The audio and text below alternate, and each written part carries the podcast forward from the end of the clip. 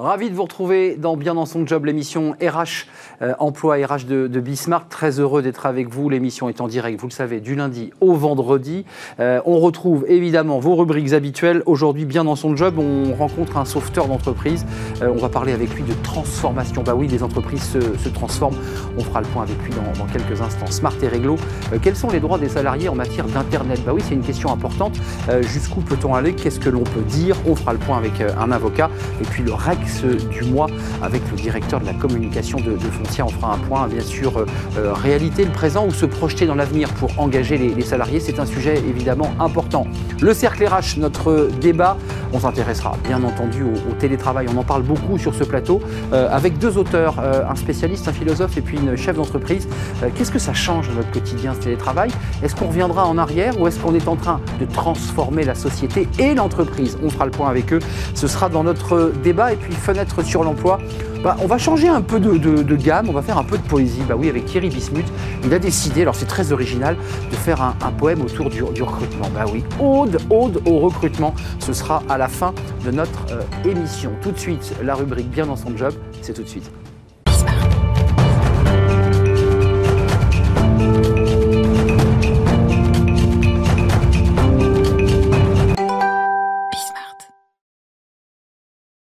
Bien dans son job, euh, avec des entreprises qui se, qui se transforment, euh, qui mutent. Euh, on va en parler tout de suite avec Daniel Cohen. Bonjour Daniel Cohen. Bonjour. Merci d'être avec nous. Président fondateur de Zalis. Avant de parler de la transformation, parce que c'est un de vos sujets de prédilection, je voudrais quand même brosser le- votre portrait. Alors vous êtes prof à, à Sciences Po, mais depuis 25 ans, je crois, vous sauvez des entreprises. Et Voilà, c'est mon quotidien. c'est votre quotidien. Juste d'un mot, je lisais en préparant l'émission que ça se passait bien avec les syndicats. Pour sauver des entreprises, il faut quoi? Il faut avoir une image de quoi? D'un homme de dialogue, d'un homme pondéré? Alors, c'est mon positionnement. Mon positionnement, c'est sauver les emplois. Et ça, les syndicats le savent. Ce qui, euh, au début, posait quelques problèmes, parce que quand j'expliquais qu'on allait sauver les emplois, pour eux, non. Enfin, la variable d'ajustement était toujours le L'emploi. nombre de salariés. Ah oui. Et je leur expliquais que ma vision du sauvetage, c'était surtout ne pas réduire les coûts, mais que tout le monde fasse des efforts et qu'on aille chercher de la valeur. Chercher de la valeur sans, sans toucher ou peu toucher aux emplois, parce qu'il y a un Sans- débat, Euh, voilà, peut toucher aux emplois. Alors, c'est enfin, beaucoup d'exemples à développer. bien sûr. Mais euh, ils savent qu'avec nous, quand on arrive à toucher au nombre de salariés, c'est que c'est l'ultime solution et pas la première. C'est pas celle que vous mettez en premier sur la liste Non. de, de- voilà, du Jamais. sauvetage. Je voulais quand même préciser, parce que vous écrivez aussi beaucoup, ça c'est un livre de 2016, euh, Comment sauver l'entreprise, comprendre, anticiper, agir, ça c'est chez Erol, on le voit. Et puis je suis venu avec un autre livre, des fiches outils, les fiches outils du dirigeant d'entreprise, avec des fiches opérationnelles, des conseils personnalisés. Alors là, vous nous prenez par la main euh, à travers ce livre euh, pour, bah, pour expliquer aux chefs d'entreprise comment faire, euh, aux dirigeants d'entreprise. Ce qui nous amène à parler du sujet du jour euh, puisqu'on ne va pas parler du sauvetage d'entreprise, mais de la transformation. Euh, c'est un mot qu'on utilise beaucoup, ça existait avant Covid. Est-ce que vous avez euh, constaté une accélération de ces transformations à l'aune de cette crise Covid qui dure maintenant depuis presque un an Alors il y a des transformations aujourd'hui qui sont forcées du fait de la crise. Elles n'ont pas encore, et tout le monde le sait, toutes commencé. Tout le monde s'interroge, euh, en sachant qu'il y a trois catégories, si vous voulez, de, de, de changements dans les entreprises. Une qui est tirée par le mieux, c'est-à-dire que Ce qu'on évoquait tout à l'heure d'ailleurs. voilà. Donc, Ouais. euh, le On casse pas, mais on construit. mais on construit, alors Ouais. ça, mais également euh, ben, tout ce qui est euh, enjeu climatique aujourd'hui, etc. Total annoncé le lancement de Total Énergie, changement de nom, etc. Tout à fait. Voilà, donc ça va dans cette direction-là, on se transforme pour aller vers le mieux. Deuxièmement, c'est pour s'améliorer, parce qu'on pense que les concurrents vont s'améliorer, donc il faut également qu'on s'améliore. Et puis trois, c'est la crise, hein, c'est comme ça qu'on je suis arrivé au retournement. Donc les sociétés en difficulté sont obligées de se transformer pour pas disparaître. Hum, Donc c'est en fait, c'est, pour survivre, euh, il faut se transformer. Eh ben, il faut se transformer. Euh, Donc là, il n'y a pas le choix. Très concrètement, vous êtes en prise directe avec vos clients. Vous les rencontrez, vous les accompagnez, vous en faites un livre. Euh, la photographie du jour ou, ou du mois, qu'est-ce qu'ils vous disent là, au moment où on se parle? Alors aujourd'hui, c'est l'incertitude qui domine. On doit vous le dire souvent sur ce plateau. Voilà, c'est l'incertitude, ce qui fait qui Lié au contexte, hein, on est d'accord. Lié au contexte, bien sûr, lié au contexte de cette crise que nous traversons. Donc, c'est cette incertitude. On ne sait pas si il y a un an, tout le monde a dû le dire, on n'imaginait pas se retrouver encore en confinement. Non, c'est vrai. Et aujourd'hui, on ne sait pas si dans un an on y sera et si on n'est pas parti pour les prochaines années. en tout cas, et donc dans ce contexte d'incertitude, ben, les chefs d'entreprise aujourd'hui sont désarmés, c'est-à-dire soit ils vont s'adapter à cette nouvelle normalité, on parle beaucoup de nouveau normal en ce moment, ben, c'est une nouvelle normalité, on va vivre avec. Quel drôle de mot. Voilà, quel drôle de mot, je suis tout à fait d'accord avec vous, ou est-ce qu'on va revenir au modèle ancien, ou est-ce que tout ça va se transformer? En tout cas, il y a tellement de paramètres en jeu que ça tétanise le chef d'entreprise. Alors il sait qu'il va être obligé de bouger, pour l'instant, certains commencent à réfléchir. J'ai pris l'exemple de Total tout à l'heure. D'autres sont en train de réfléchir et d'autres attendent de comprendre ce qui va se passer. Euh, il y a un processus méthodologique, c'est aussi un peu l'objet de votre livre, des livres que vous faites. Vous, proposez des méthodologies. C'est quoi les, trois axes, les, axes clés qui permettent les processus de transformation? Alors si vous voulez, il y a trois composantes qu'on va trouver en parallèle qui peuvent paraître autonomes, c'est faire comprendre, faire adhérer et faire agir. Alors ça peut paraître autonome, hein. on va d'abord comprendre, puis après, une fois que vous avez compris, vous allez peut-être adhérer au processus ou pas, et puis vous allez vous mettre vous-même en action. Mais en fait, ces trois composantes interagissent en permanence, parce que vous pouvez très bien comprendre la nécessité du changement, vous pouvez peut-être adhérer ou pas, mais une fois que vous êtes mis en action, vous vous rendez compte que ça touche votre périmètre et bah ça touche votre travail. Alors d'un seul coup, soit vous comprenez plus vraiment, et vous allez rechercher de l'information, soit vous adhérez plus. C'est ce qu'on appelle sortir de sa zone de confort et on est un peu déstabilisé sur le changement. Et on est un peu déstabilisé. Ça, c'est votre boulot aussi. C'est ça, votre boulot aussi, pour être très et En fait, on, mesure ces. Euh, enfin, on a un outil qui s'appelle un baromètre de, de, mesure de la gestion du changement qui mesure ces trois composantes, c'est-à-dire quel est le taux de compréhension, quel est le taux d'adhésion et quel est le taux de mise en action. et ça, ça permet de piloter, on l'a fait dans des très grands groupes, et dans des entreprises plus petites. Mais ça permet de piloter ce changement avec deux outils qui sont toujours les mêmes, c'est l'information hmm. et la formation. Euh, juste un mot, parce que vous évoquiez tout à l'heure l'idée que ce n'était pas le, premier item, la suppression d'emplois. Sur le même sujet de la transformation, est-ce qu'il faut que tout ça percole euh, jusqu'au plus bas niveau de l'entreprise? Parce qu'il ne peut pas y avoir de transformation sans une adhésion et un engagement. C'est aussi un autre enjeu. Alors ça, c'est clé fait, euh, sinon, ça marche pas. sinon, ça marche pas. S'il n'y a que le COMEX qui est embarqué.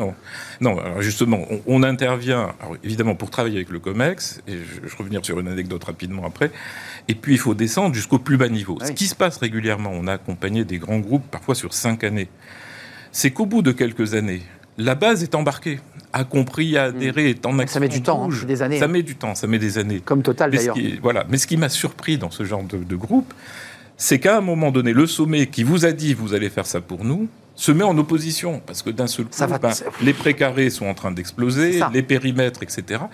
Et donc, les mêmes qui nous ont donné les ordres... Freinent. Freinent. Et ça, c'est étonnant. J'ai eu des réunions avec des COMEX pour leur dire, mais vous êtes en train de freiner sans vous en rendre compte. Mais non, attendez, c'est nous qui avons lancé le processus. Ben oui, maintenant la base adhère, et vous avez raison, il faut que ça descende au plus bas niveau.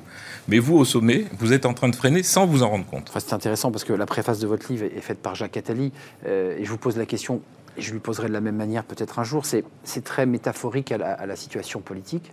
Ah mais complètement. C'est très intéressant. C'est très intéressant. Tout d'un coup, quand la base reprend, ça crée une forme de tsunami et donc de, de vagues déstabilisantes pour le pouvoir. Ah, tout à fait. Et en fait, ce qu'on voit, en tout cas, dans, c'est ce qui me passionne hein, dans, dans, ce que je fais, c'est que ça me permet d'avoir une clé de lecture, y compris dans la crise que nous traversons aujourd'hui. Évidemment. Où vous comprenez tout. C'est-à-dire que ce qui est le plus important, c'est de communiquer et de former. Vous savez, pour cette histoire des masques, etc.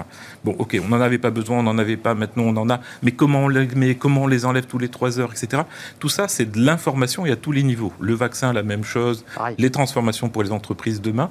Donc ça vous éclaire l'ensemble de la chaîne. Euh, donc je ne vous pose pas la question évidemment euh, évidente, euh, puisqu'elle est implicite à ce qu'on vient de se dire. C'est l'alignement de l'ensemble des collaborateurs pour engager une transformation. Vous avez eu des échecs, excusez-moi de vous le dire abruptement. Est-ce qu'il y a des moments où où ça ne marche pas, malgré vos indicateurs, malgré votre méthodologie, ça ne fonctionne pas. Et pourquoi d'ailleurs? Alors, ça, on a toujours une phase amont où on étudie euh, le, la maturité de l'entreprise. C'est ça.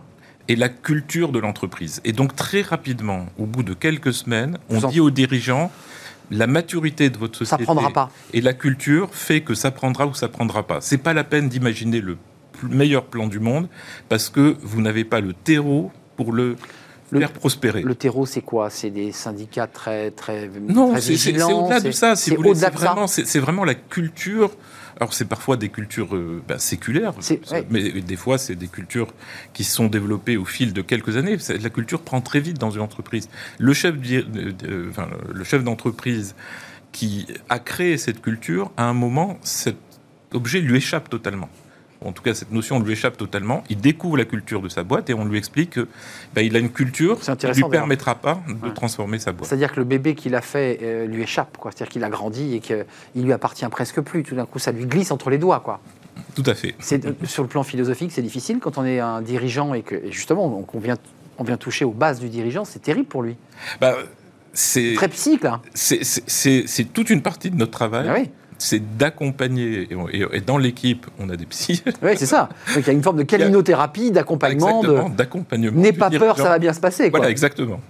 Et, c'est étonnant votre question, parce qu'effectivement, on a des psys dans l'équipe qui accompagnent le dirigeant pendant cette phase-là. c'est passionnant. Et il faut l'accompagner personnellement pour qu'il puisse vivre cette transformation. Merci Daniel Cohen. Vous allez revenir nous parler en débat, parce que je pense que ce sujet mérite évidemment une expression peut-être plus large. Ce qui est intéressant, c'est que on le voit, les transformations, ce ne sont pas que des outils techniques, c'est d'abord l'humain, parce que c'est de ça dont vous parlez finalement. Tout à fait. Remettre l'humain et lui permettre d'être sur ses deux pieds, quoi. Bah, il n'y a que ça, il n'y a que ça.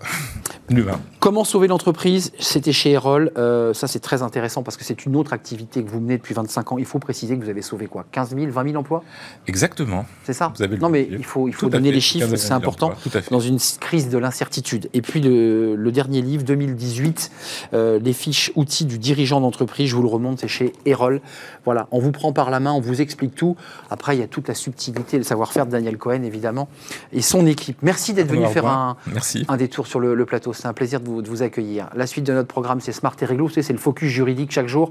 On va s'intéresser à Internet. Alors, c'est un sujet euh, très, euh, très micro. Euh, la relation des salariés avec Internet, qu'est-ce qu'ils doivent dire Qu'est-ce qu'ils peuvent dire Qu'ont-ils le droit de dire? On va répondre à toutes ces questions avec un avocat. il est avec nous dans quelques secondes. C'est tout de suite. Smart et réglo. C'est intéressant de faire un point de, droit euh, sur des sujets alors, qui ne sont pas, euh, on l'évoquait hier, les directives européennes, c'est un très gros sujet de transformation. Là, on est sur des sujets du quotidien pour le salarié. Euh, il a son smartphone, il a Facebook, il a Instagram, il a ses outils et il est dans l'entreprise. On en parle avec Blandine Alix. Bonjour Blandine. Bonjour. Merci de faire un détour par le plateau dans Smart et Réglo, avocate associée au cabinet Flichy-Granger, avocat avec un S, qui veut dire que vous êtes plusieurs. Surtout pas oublier le S. Surtout pas oublier sinon ce serait juste une seule personne. Euh, c'est intéressant le sujet qu'on évoque parce qu'on en parle beaucoup sur le, plateau, euh, le droit des, salariés euh, à consulter et à, continuer à vivre avec les réseaux sociaux. Est-ce qu'on peut consulter Facebook, Instagram, tous ces réseaux, TikTok et j'en passe et des meilleurs, dans l'entreprise? Est-ce que c'est autorisé? Alors, c'est autorisé. En fait, vous avez une, règle très importante qui est que quand vous êtes dans l'entreprise, vous avez un droit à votre vie privée au temps au lieu de travail. Et le Code du travail vous dit que vous ne pouvez pas apporter des restrictions qui seraient totalement disproportionnées ou injustifiées. Et donc, vous avez le droit euh, de regarder pendant votre temps de travail les réseaux sociaux, mais dans une certaine limite, bien évidemment. Alors, la, limite, justement, c'est quoi? Parce que, pour être précis, alors évidemment, je, fais un peu le, le, perroquet, puisque sur, sur, ma fiche, il y a les articles de loi, il y a des articles très précis hein, qui, ont nourri le Code du travail, qui, qui réglementent tout ça. Quelles sont les règles précises fixées par la loi? Alors, la loi euh, vous dit que vous pouvez euh, agir dans la limite raisonnable. Et toute la question est de savoir quel est le raisonnable. À l'appréciation du juge. C'est ça, c'est exactement ça. Il ne faut pas abuser de votre droit. Euh, vous pouvez vous connecter de manière raisonnable. Et toute la question est de savoir est-ce que 10 heures par semaine, c'est raisonnable ou pas? Voilà, donc tout, tout, est, tout est dans ce débat-là. Et c'est une appréciation des juges.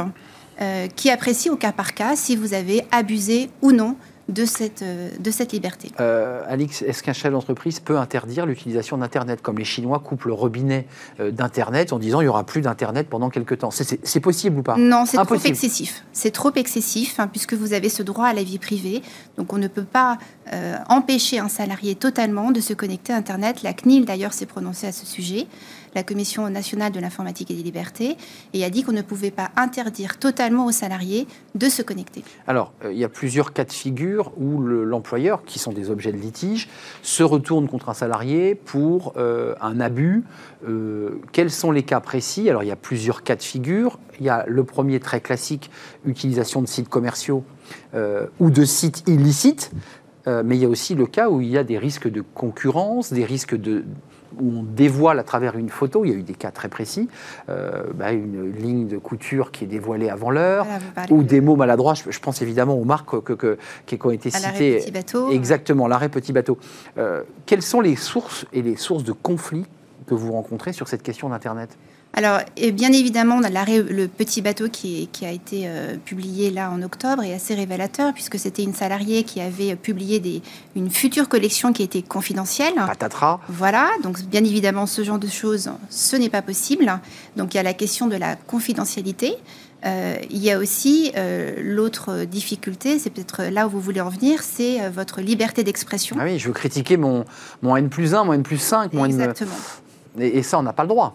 Alors, c'est subtil, c'est toujours très subtil. C'est exactement. Il y avait un cas d'un journaliste, d'ailleurs à Reims, je crois, euh, qui avait critiqué son rédacteur en chef sur Facebook et il avait été licencié, mais il y a eu un, litige, je crois, un arrêt d'ailleurs. Voilà. Alors c'est toujours une, un espèce d'équilibre qu'il faut trouver, euh, comme le temps de connexion qu'on vient de voir. là, il y a l'équilibre entre la liberté d'expression et l'abus. Et donc, il y a une limite à la liberté d'expression, c'est-à-dire que vous ne pouvez pas avoir des propos injurieux, vous ne pouvez pas avoir des propos diffamatoires ou des propos excessifs à l'égard de votre employeur. Mais même si vous avez abusé, vous pouvez être protégé, vous salariés, euh, si vous avez tenu ces propos dans la stricte sphère privée. Et toute la question est de savoir si quand vous publiez sur Facebook, vous êtes ou non dans une sphère publique ou privée. Euh, donc ça veut dire que le juge devra apprécier le moment précis où le texte injurieux, diffamatoire a été écrit. Euh, mais en fait, la sphère Internet, elle est totalement ouverte, on ne le sait pas. Alors, la sphère... Le salarié va dire, je l'ai fait chez moi, euh, sur mon canapé. Alors, quand il le fait sur un, espace public comme un site Internet, on va dire que c'est public. En revanche, quand il l'a fait sur Facebook en mettant certains paramètres où il agrée, par exemple, il autorise que certaines personnes à y accéder, euh, là, on va commencer à frôler la sphère privée et on va se demander si, en fonction du nombre de personnes qui ont eu accès à ce message, eh bien, c'était ou non privé. Et en général, euh, la Cour de cassation euh, nous a dit il faut regarder deux choses le paramétrage, est-ce que les personnes ont été agréées ou non par le titulaire du compte? Et la deuxième chose, le nombre de personnes qui ont eu accès. Ce sont ces deux critères qui vont être retenus par les juges pour apprécier si vous avez tenu ces propos ou non dans la sphère privée. Alors Maître, il y a une question fondamentale que se posent tous les salariés et qui revient euh, au débat qu'on a eu au début de notre rencontre, c'est le nombre d'heures que le juge appréciera. Alors vous me dites 10 heures, ça peut être 5 heures, ça peut être 8 heures. Ça pose une autre question, le salarié va dire, mais en fait on m'espionne puisqu'on arrive à savoir combien d'heures je, je, fais ou sur lesquelles je surfe sur des sites. Comment on fait là? Est-ce que le salarié peut dire, mais c'est aussi ma liberté, euh, et vous m'espionnez, et vous contrôlez par des mouchards qui sont placés euh, dans, les ordinateurs?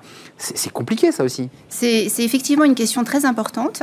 Euh, toute la question est de savoir si l'employeur a mis en place un système de contrôle. Hein, et qu'il a, il a averti les salariés? Qu'il en a averti ben son comité d'entreprise qui s'appelle maintenant le CSE qu'il en a averti également euh, les salariés qui doivent être absolument informés préalablement du fait qu'il y a euh, un système qui permet de contrôler.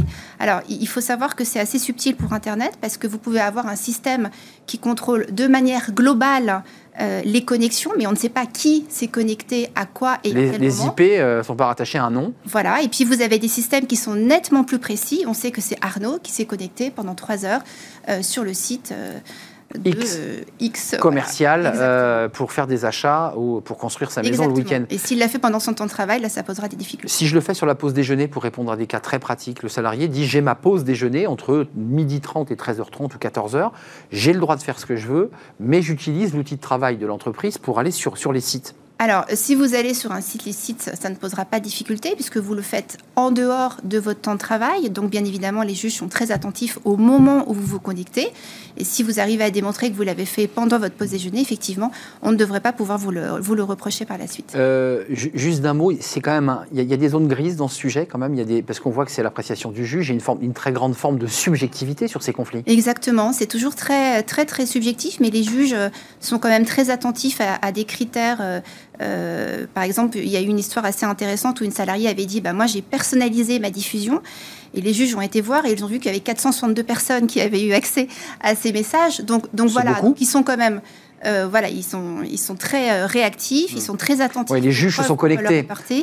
Et ils ne sont pas dupes, hein, euh, exactement. Blandine Alix, merci d'être venue sur notre plateau. Avocate associée au cabinet Flichy Granger Avocat avec un S. C'est très important pour Blandine. Merci. merci beaucoup. Merci d'être venue nous rendre visite. tout de suite, eh bien, c'est le Rex du mois, le retour d'expérience avec Frédéric Fougera. Comme chaque mois, il arrive. Le Rex du mois vous est présenté par Foncia.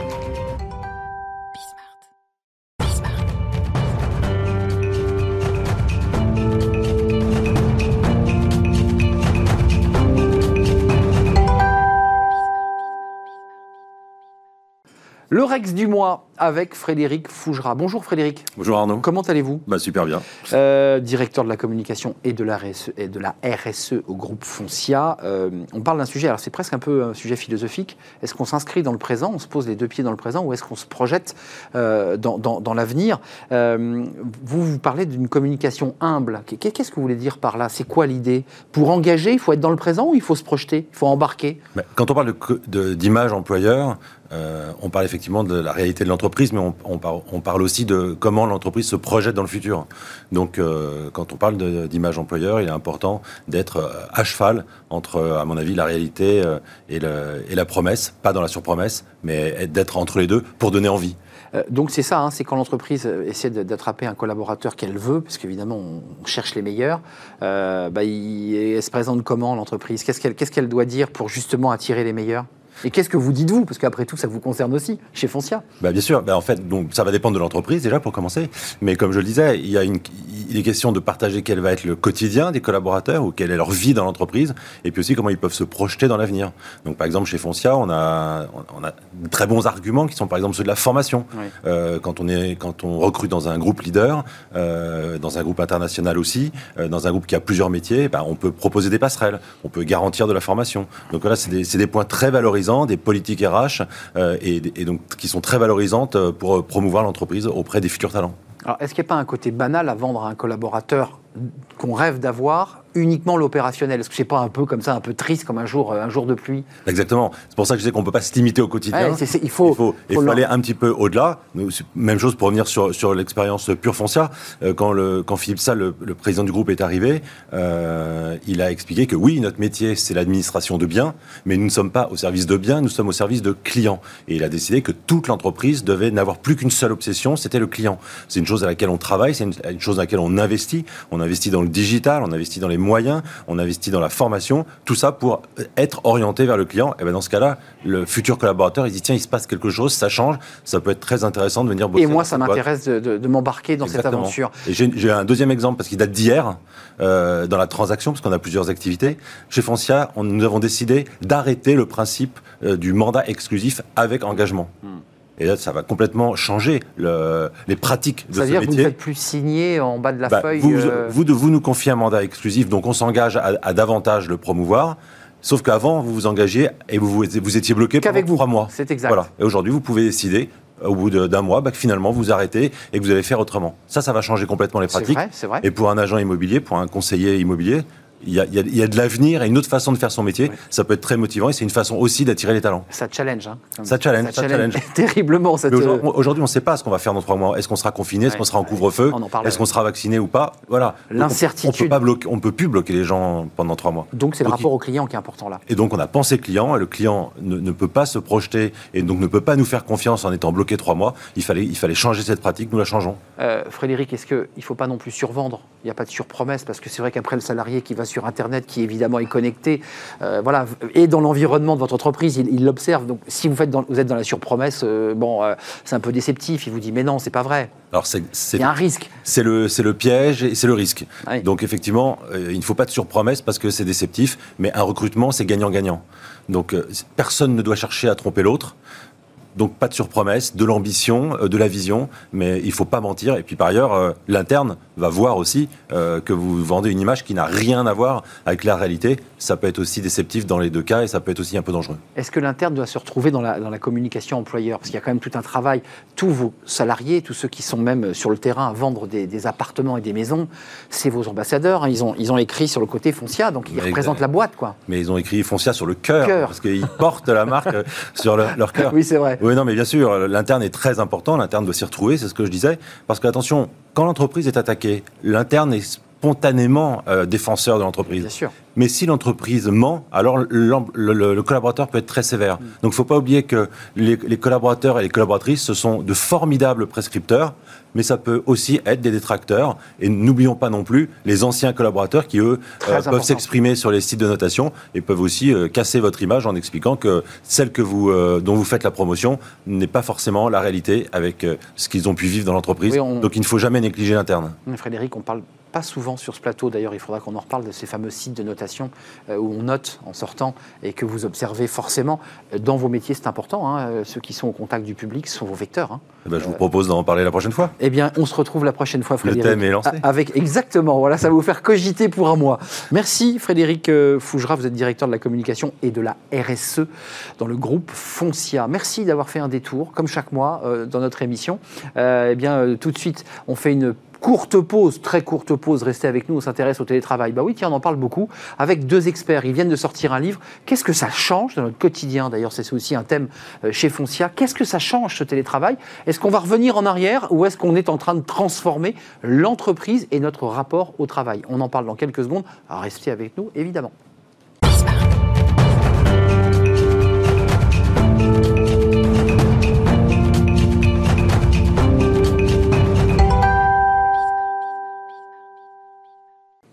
Le cercle RH, notre débat quotidien. Très heureux de vous retrouver après cette courte pause. On s'intéresse euh, au numérique. Alors c'est un sujet extrêmement vaste, mais on va évidemment centrer notre propos avec mes invités sur le télétravail, euh, sur cette transformation. Ça bouleverse les entreprises évidemment, et ça bouleverse les organisations. Et donc vous, qui êtes des cadres et qui depuis quelques mois, peut-être même presque une année, êtes à distance, travaillez euh, dans des espaces, des lieux tiers, du coworking, dans votre chambre, sur votre canapé, ça transforme évidemment notre rapport au travail notre rapport à l'entreprise. On en parle avec deux experts, deux spécialistes de ce sujet.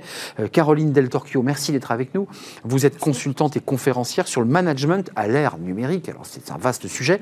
Euh, et auteur euh, de ce livre, votre co-auteur est là, je le présente dans un instant. 10 clés pour préparer mon entreprise au travail à distance. Comment adapter mes processus, comment faire évoluer mes pratiques managériales? On voit que dans toutes les études de l'Association nationale des DRH, c'est une un des éléments qui remonte des DRH on transforme le management, les managers sont un peu perdus, il faut les accompagner et on va faire le point avec vous. Euh, Thibaut Brière est avec nous. Bonjour Thibaut, vous êtes euh, conseiller euh, en management, expert des nouvelles formes de travail. Alors vous avez un double cursus, il faut quand même le préciser, à la fois une formation en école de commerce, puis en philosophie. Donc c'est intéressant d'avoir ce regard croisé et vous avez créé tous les deux, parce que vous vous connaissez bien évidemment, vous êtes les co-auteurs de ce livre que j'ai présenté, et puis vous avez créé une sorte d'espace de, discussion, si j'ai bien compris. Regard croisé avec un messe. Euh, qu'est-ce que vous croisez comme regard d'ailleurs? Nous croisons essentiellement le regard d'universitaire et le regard de praticien de l'entreprise. L'idée étant de ne pas simplement relayer la parole de ceux qui sont déjà en entreprise, qui parfois peuvent avoir tendance à embellir l'existant, mais de pouvoir le, confronter justement à des analyses davantage objectives. Mmh. Vous êtes d'accord avec cette analyse? Parce que vous êtes consultante, donc vous allez, vous, dans les entreprises. Euh, quelle est votre mission, vous, dans l'entreprise? Qu'est-ce que vous leur dites à ces gens? Il faut transformer, il faut passer au numérique, vous êtes en retard oui, alors on, ne leur dit pas qu'ils sont en retard parce que c'est extrêmement complexe. Hein, c'est ce genre de transformation qui implique, long. implique effectivement des, transformations d'ordre culturel. Euh, euh, donc les, choses se font pas simplement, mais oui, de toute façon là, il, va, il va falloir et le, travail à distance le renforce que les entreprises s'adaptent vraiment euh, euh, à ce que leur nouvel environnement leur impose, hein. c'est-à-dire plus de réactivité euh, dans un environnement beaucoup, beaucoup plus euh, complexe. hein. Euh, ren- rentrons dans le vif du sujet. Il y a un débat un peu politique qui a été lancé par la ministre du Travail. Euh, on nous vend, tout le monde est en télétravail, puis la ministre nous dit, bah non, regardez les chiffres, euh, il y a 30 à 34% de salariés qui sont euh, en présentiel, qui pourraient être en télétravail. C'est un peu le sujet et qui touche au débat philosophique. Euh, Est-ce qu'il y a comme ça des résistances? On avait tout à l'heure un- une personne qui nous parlait de transformation, un spécialiste de la transformation, qui nous disait c'est parfois quand ça se transforme, le COMEX est tellement bouleversé, le PDG est tellement à la renverse, qu'il revient finalement sur des vieux réflexes un, peu en, un peu moyenâgeux, ancestraux ou anciens. Vous êtes d'accord avec ça? Il y a une forme de résistance? On résiste? Il y a des groupes qui résistent, qui, sont pas, qui, qui ne sont pas dans cette transformation-là? Oui, moi, de, de- de mon point de vue, enfin, en tout cas, Caroline me, me corrigera naturellement, euh, vertement, si je me trompe. Mais effectivement, nous, ce que, enfin, moi, ce que je crois observer, c'est effectivement des résistances, et des résistances qui euh, ne viennent pas forcément de la base, comme on pourrait s'y attendre, mais effectivement du, euh, du top management, qui souvent a été acculé à devoir passer à un mode de management davantage à la confiance et qui retrouve de vieux réflexes et qui s'aperçoit notamment que même des, sur des salariés qui se trouvent en télétravail, eh bien finalement on peut continuer à les surcontrôler éventuellement en mettant des, des- des logiciels de, de- de traçage de l'activité. Oui. Et naturellement ce n'est pas, ce n'est pas souhaitable. On va en parler, hein, le, mot, le mot confiance, euh, l'autonomie, qui sont des mots qui sont parfois un peu antagonistes avec les managements, qui sont très autoritaires. C'est ça que vous constatez aussi, euh, Caroline, c'est euh, vous, êtes, vous, vous accompagnez les transformations, vous donnez des clés pour, pour accompagner l'entreprise. Les résistances, quand vous les rencontrez, les entreprises, c'est quoi? C'est des managers qui disent, mais attendez, moi j'ai plus la main sur mon groupe, euh, je peux plus les voir, je peux plus les contrôler, euh, je peux pas faire de bilan quotidien. Euh, comment ça se passe sur le terrain? Oui, alors les, réticences les plus, euh, les plus courantes sont, sont autour d'une part du collectif de travail, hein, la crainte de perdre effectivement la dynamique euh, collective, de perdre aussi la capacité à la créativité. C'est une crainte qui revient assez fréquemment. Euh, bon, il y a évidemment aussi la, la- la- la- la- crainte de, de- de perdre, hein, de voir des collaborateurs peut-être un peu moins engagés aussi décrocher. hein, c'est arrivé. C'est vrai. Il y a eu aussi, euh, et, et il faut le dire et le souligner parce que c'est surtout ça qui compte, euh, des collaborateurs qui se sont révélés hein, en situation de travail à distance. Ça, c'est l'envers du décor. Euh, Ouais. Absolument. Et, et c'est plutôt ça d'ailleurs. qui donne, qui s'engage plus. Voilà, parce que ça a libéré l'agilité individuelle, clairement. Ça a cassé aussi le phénomène du groupe de la réunion. On n'ose pas parler, on n'ose pas libérer sa créativité. Je ne sais pas si ça joue. Ça, c'est le numérique directement. Quand on est en visio, on est tout seul. On peut se lâcher un peu plus. Parfois, on est un peu écrasé par le groupe aussi. Tout à fait. Le, le- le- le- le- enfin, le- la réunion à distance, enfin, le, le fait d'être à domicile stimule l'esprit Ouais. critique, hein, parce qu'on est détaché géographiquement, mais aussi un peu psychologiquement de Complètement. donc on, on gagne en esprit critique. Euh, ça libère aussi la parole. Hein, parce je crois, que, ouais. euh, on se sent moins, comment, euh, La- euh, Les regards, la timidité, le... Ouais, c'est ça. Et puis il y a moins le, le- le côté, euh, l'emballement collectif, quoi. hein, le, le- le- Hmm. côté je fais le voisin, je dis la même chose que mon voisin. En Ouais, un peu, ça, je répète. ouais. Tout à fait. Alors, alors cette Vous libération êtes de la d'accord avec ça? Je suis, Parce que ça, c'est un des effets du numérique je suis évidemment totalement d'accord. qu'on avec peut critiquer. Oui. Qu'on peut critiquer, mais Oui. sur ce point-là, je trouve que ça peut libérer des, des créativités qui étaient un petit peu euh, muselées, étouffées, peut-être. Oui, mais cette libération de la parole est ambivalente. C'est-à-dire que d'un côté, effectivement, la distanciation géographique crée une distanciation psychologique permettant plus d'indépendance d'esprit et donc de libération de la parole. Mais d'un autre côté, cette libération de la parole, du coup, peut entraîner des propos plus violents. C'est-à-dire qu'à la fois, lorsque je suis tranquillement chez On moi se lâche, quoi. derrière, oui, On on, se lâche. on se lâche davantage. Parce que je n'ai plus, euh, lorsqu'on se trouve en, en présentiel, comme Ouais. on dit, eh bien, je suis toujours à, à la merci de pouvoir me prendre, si je puis dire, euh, dans un excès de, un excès de folie, Ah bah oui. le, le point de, quel- de- le point de quelqu'un à qui j'aurais dit quelque chose qui lui déplaît fortement. Là, là, on est tranquille. hein. On est tranquille chez soi et donc il peut y avoir donc cette libération de la parole peut entraîner une plus grande violence aussi dans les propos. Bon, C'est l'effet de Twitter quand on ne met pas son C'est nom. l'effet Twitter. Hein, on peut, on peut tout déverser fait. sa bile et comme ça on est tranquille parce qu'on est anonyme, on peut dire n'importe quoi. C'est un, un des effets pervers, mais qui peut être aussi euh, positif. Euh, juste une question à, à vous qui observez le monde du travail euh, et qui êtes, qui êtes dans le monde du travail de plein pied. Le travail c'était mieux avant le numérique euh, ou pas? Parce qu'il y a un vrai débat là qu'on nous pose dans cette situation d'incertitude. On nous dit mais regardez c'est génial, on est libre. Puis d'autres disent non c'est pas vrai, on est moins libre. Est-ce que c'était mieux avant? Parce que c'est une vieille, ancienne. Ah c'était toujours mieux avant.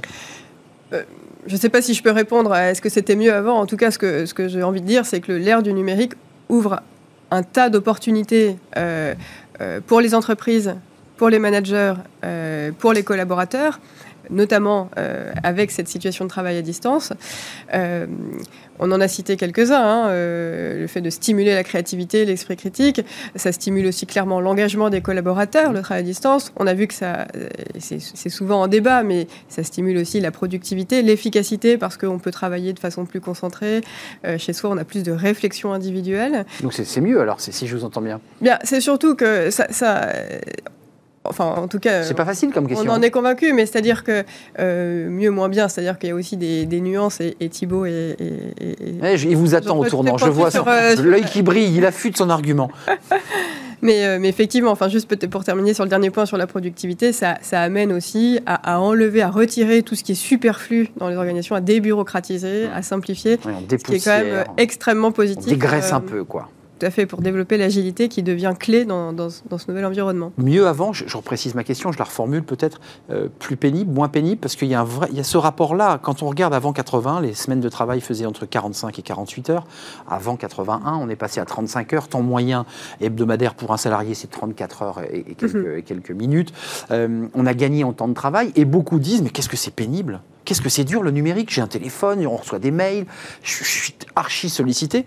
C'était mieux avant ou pas Monsieur le philosophe? Monsieur, monsieur, le philosophe euh, tente une explication nécessairement moins brillante que celle que Caroline Del Torchio vient de vient, On fait un regard croisé là, vous avez vu. Hein. Déjà. C'est ça l'intérêt. Vous êtes dedans. Euh, ça dépend ce qu'on entend par le, numérique. Euh, clairement, en tout cas, de ce que nous nous observons à la fois dans la réalité des entreprises et puis dans ce vers quoi elles tendent, c'est de toute façon une hybridation. C'est-à-dire que c'est pas le tout numérique. Donc la question n'était pas du euh, rien numérique et du tout numérique, parce que le numérique, ça fait déjà une bonne vingtaine d'années si euh, qu'on est dedans, ils sont déjà d'accord, et que le travail à distance, qu'elle euh, qu'elle le pratique déjà. Pas toutes, pas toutes. vous citez des exemples dans votre livre, je l'ai pas dit, mais il y a plein de boîtes que vous citez en exemple. Je pense à la Maïf, je pense à des boîtes qui sont très précurseurs. Puis il y avait des entreprises qui l'étaient pas. Vous êtes d'accord avec moi Il y a des entreprises qui l'étaient pas, mais ceci dit. On parle du télétravail, oui. Ouais, ouais, en télétravail, bien sûr. En télétravail, exactement, parce que le numérique, du travail numérique. Ah oui. Tout le monde avait un ordinateur et Internet. On est d'accord. Et c'est la raison pour laquelle néanmoins, euh, avec Caroline, euh, avec Caroline, nous avons intitulé cet ouvrage euh, 10 clés pour préparer mon entreprise au travail à distance et non pas au télétravail. Eh Parce que pour nous, le, point nouveau, c'est la distance. Et ça, pour ce qui est de travailler à distance, les entreprises, ça fait une bonne vingtaine d'années qu'elles travaillent déjà en multisite, avec des, avec des salariés sur d'autres fuseaux horaires, euh, etc. Donc là-dessus, rien de nouveau. En revanche, ce que s'aperçoivent les entreprises qui ont basculé, qui ont généralisé le travail à distance, c'est qu'il y a une déperdition de beaucoup de choses lorsqu'on se trouve en télétravail. Et notamment, euh, le, travail à distance, enfin les canaux numériques canalisent la communication. Elle laisse moins de place à l'innovation, à la sérendipité et donc au processus de créativité. J'adore ce mot, hein, sérendipité, j'adore. Oui, et bien nous l'apprécions bien aussi. Et, hum, et voilà, donc on s'aperçoit que finalement, ce qui est appauvri, hmm. contrairement à ce que l'on se raconte en fait sur les inégalités entre ceux qui seraient en présentiel, ceux qui seraient en distanciel. Oui, exact, bien sûr. Ce sont sans doute ceux qui sont en présentiel qui sont avantagés parce qu'eux, ils ont la totalité du réel accessible. je suis entièrement d'accord avec vous. C'est très intéressant cette vision-là. Euh, et c'est aussi peut-être la raison pour laquelle, au-delà du rapport à la cafette et, aux amitiés, certains veulent revenir dans l'entreprise parce qu'ils ont la vue panoramique de l'entreprise qui peut générer des angoisses, vous êtes d'accord, de salariés qui sont en distanciel, à, distance, et qui ont l'impression, pour certains, on l'a vu avec des avocats qui nous racontent que des salariés ont l'impression d'avoir été mis au placard mhm. parce qu'ils étaient en, télétravail. Ils ont peur de plus être reconnus. Et ne plus être reconnus. Ça, c'est un autre risque, un effet pervers du travail à distance. Vous, le ressentez? Ça peut. Enfin, euh, s'il n'y a pas d'accompagnement, hein, s'il n'y a pas de, prise en main. Oui, il y, a cette crainte clairement d'être oublié, de, comme la, dimension politique, entre guillemets, euh, est lissée, effectivement, alors il peut y avoir la crainte de... Il faut être près du soleil, pour le dire un peu vulgairement. Exactement. Et, plus on s'en éloigne, moins on a de chances de faire bouger les lignes. Mais, et puis moins on est promu aussi. Et moins on est promu. Pour les, eh discussions de couloir, on est moins au courant quand même. On est d'accord. Mais cela étant dit, c'est quand même une très bonne nouvelle, parce que ça veut dire que euh, euh, l'évaluation hein, qui, est faite des collaborateurs, des managers, sera beaucoup plus objective, hein, puisque les, les phénomènes de couloir... Ne se fait plus la cafette, quoi. Mm. exactement. Ça, ne se fait plus à la, à la café, tout ça est lissé, donc c'est quand même une bonne nouvelle. Puis je voudrais revenir aussi sur le, collectif. Euh, on a souvent tendance à dire, oh là là, c'est terrible avec le travail à distance, etc. C'est la fin du collectif de travail, etc.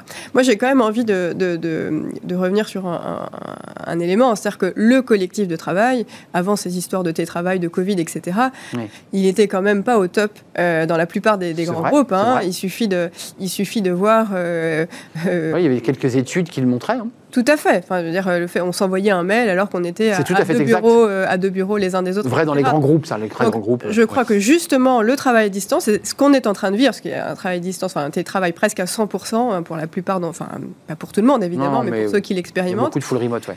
euh, fait prendre conscience de cette perte de- du collectif et plutôt, je crois, une opportunité. Mais hein, je ne peux pas m'empêcher de poser la question, Thibaut Brière, sur justement la transformation à travers l'idée de votre livre du travail à distance, de notre rapport à l'entreprise même.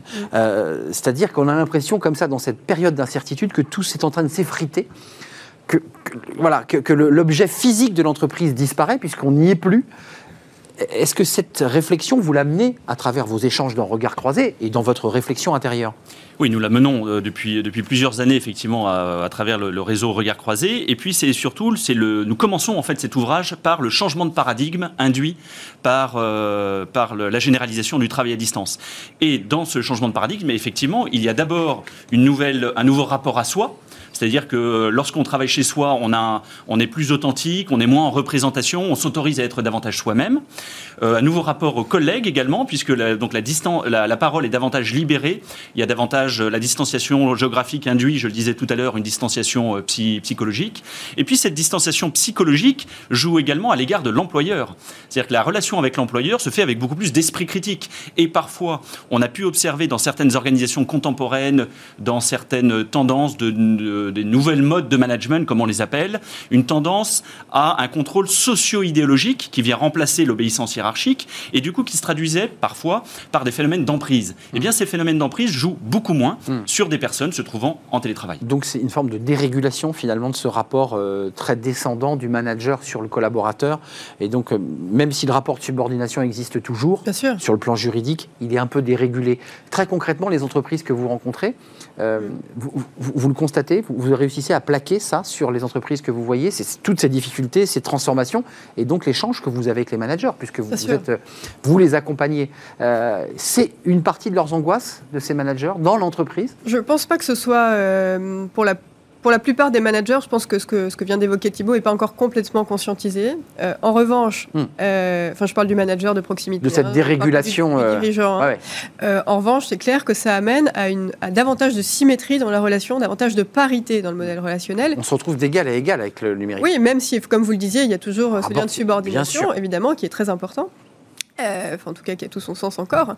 Mais euh, moi, je dirais surtout que ça invite les managers à euh, faire moins de culture, mais mieux de culture. C'est-à-dire trouver avec les collaborateurs, avec l'équipe, ce qui relie, c'est-à-dire le fait de faire une œuvre commune, un projet commun. Hmm. Euh, Les engager dans une sorte de, projet. le, le sentiment d'appartenance ne va plus être tout à fait euh, attaché, enfin il va plus être attaché à un lieu, à une entité, mais bien à un projet. Mais Le rapport est plus libre. Mais pour être concret, il y a, il y a évidemment des, des- des salariés cadres qui, qui ont de l'innovation, puis aussi beaucoup de salariés qui sont cadres ou pas d'ailleurs, et qui sont dans des tâches très répétitives, qu'on a mis, qui étaient déjà dans des tâches répétitives euh, Mhm. à l'époque du présentiel, et qui en télétravail se retrouvent dans des tâches les mêmes, mais répétitives.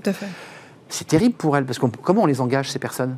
Comment, comment, on leur- comment on les fait un peu rêver pour rester connectés à l'entreprise ou au groupe pour lequel elles travaillent? Comment on fait là? Mhm. C'est un- sujet. Je parle pour les tâches répétitives. Je ne parle pas de ceux qui inventent, qui créent et qui ont une forme d'autonomie dans leur espace professionnel. Bah, Pour les tâches répétitives, en fait, pour la plupart, quand même, on va pas se mentir, le, euh, le travail isolé était déjà le cas en présentiel. Hmm. En fait, elles étaient déjà devant leur écran d'ordinateur. Ouais. Mais dans un open space. Dans un open space, mais avec relativement peu d'interactions sociales, mais elles pouvaient les avoir effectivement à la machine à café, À minima. de, ma- de- de manière euh, informelle.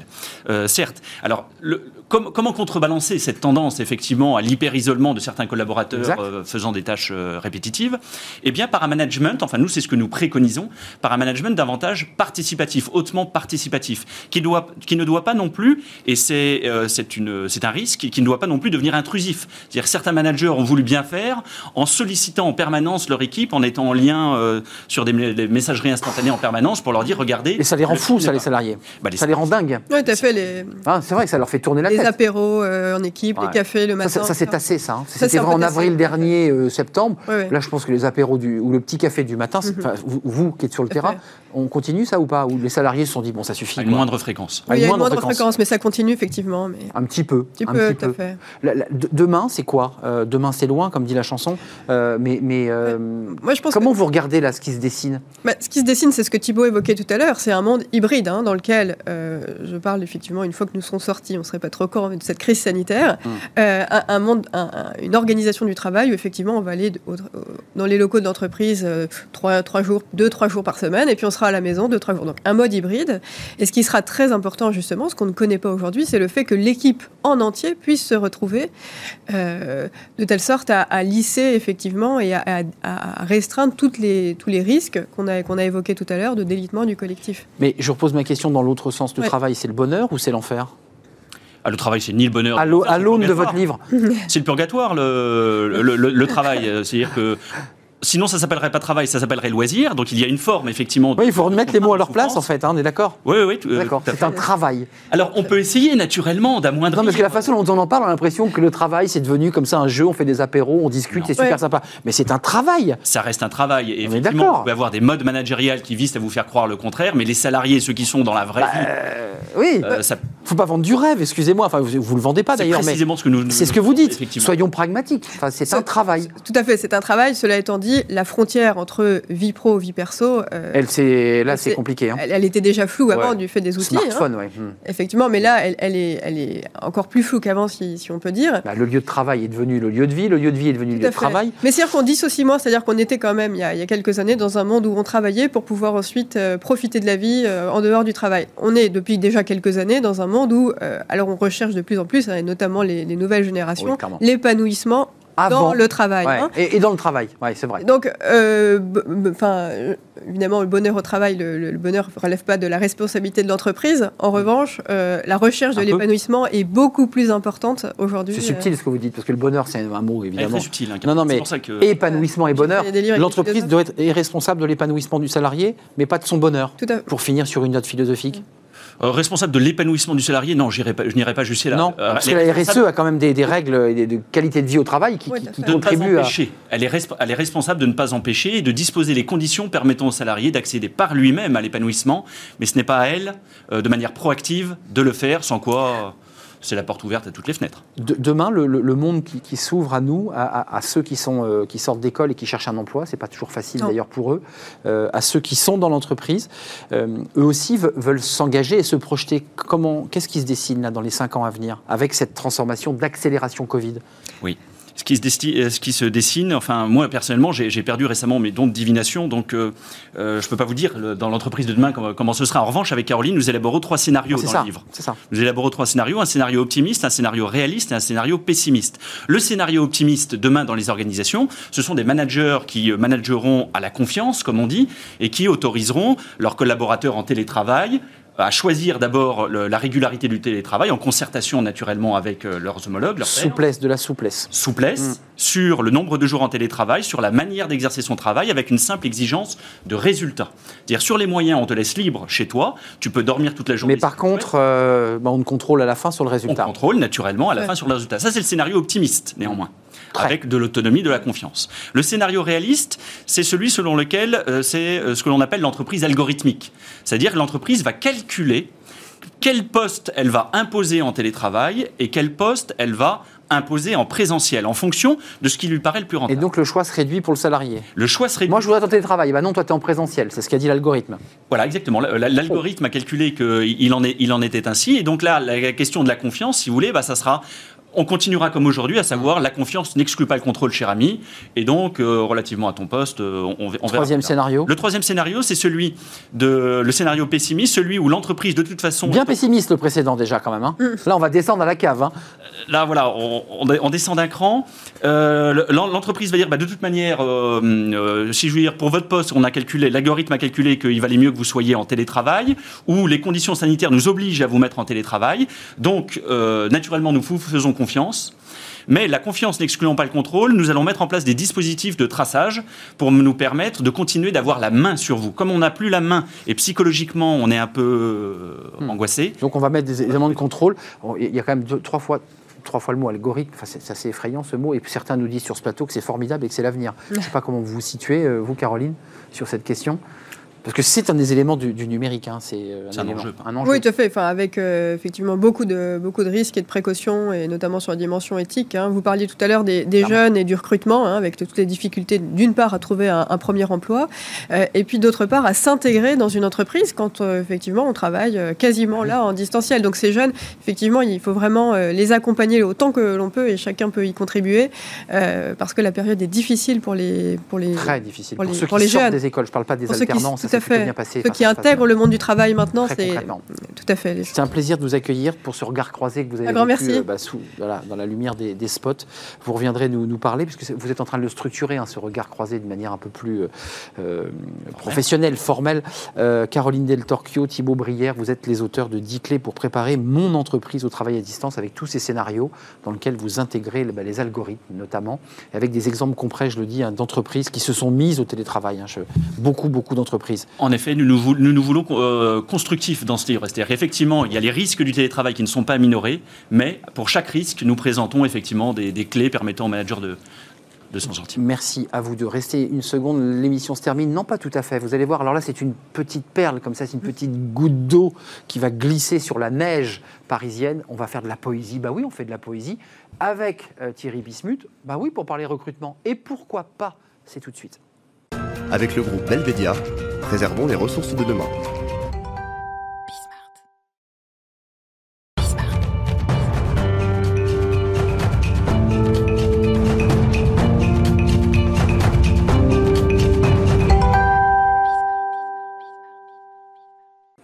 Thierry Bismuth est avec nous, euh, RH Management.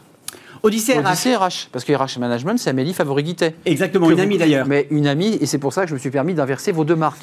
Euh, Odyssée, euh, RH. Euh, on- alors là, c'est incroyable ce que vous nous proposez aujourd'hui, Thierry. Thierry, vous nous racontez des histoires autour du, du recrutement. C'est votre métier. Aujourd'hui, vous avez franchi un pas. Et ça va peut-être d'ailleurs être une perle de la télévision. Vous avez décidé, peut-être ce week-end, dans le calme, euh, dans, dans la méditation, de nous écrire un poème autour du recrutement. Les perles sont pas toujours les plus grands succès télévisuels, donc je me méfie un peu de l'expression, mais, Mais en, tout cas, en tout cas, c'est vrai que l'arrivée de l'hiver, comme ça, cette neige, m'a donné envie de réciter quelques, quelques vers. Euh, et derrière ces quelques vers, il y a un vrai conseil aux candidats, parce que quand même, Ouais, il y a un message, quand même il y a un message. un vrai message, un vrai conseil dont on parlera. Alors, je me lance et puis vous me direz ce que vous en pensez. J'ai appelé ça l'enfer et le paradis en entretien réuni. Depuis 60 longues minutes, ma vie défile comme un écran. De mes victoires, de mes plaisirs à mes échecs rares mais cuisants. Je reste là, longtemps, spectateur et acteur de cette fresque dont je cacherai les pires moments. Le recruteur n'est pas un psy, lui dire la vérité, ou presque, ai-je appris à mes dépens. Et puis elle rentre, longue, mince, en grand deuil. Elle plonge son regard dans le mien. Sans un mot, je me lève, la rejoins sur le seuil. Nous savons tous les deux où mène le chemin. Que ce soit en pensée, en acte ou en parole, je suis bien préparé au combat qui commence. Répartie, qualité, question, gaudriole, je suis prêt et pourtant, j'ai les guibolles qui flanchent. Dans le couloir, elle me précède et je la suis sans discuter. Si elle est venue me chercher, je l'ai contactée le premier. Et puis, où fuir? Vous me voyez en train de courir pour dévaler les escaliers et ensuite quoi? Je me remets à parcourir les offres d'emploi sans y aller Non. Ainsi démarre mon entretien de la semaine qui est à la fois ma peine et mon salut. Je voudrais lui dire à quel point je l'aime, mais j'ai face à moi une inconnue.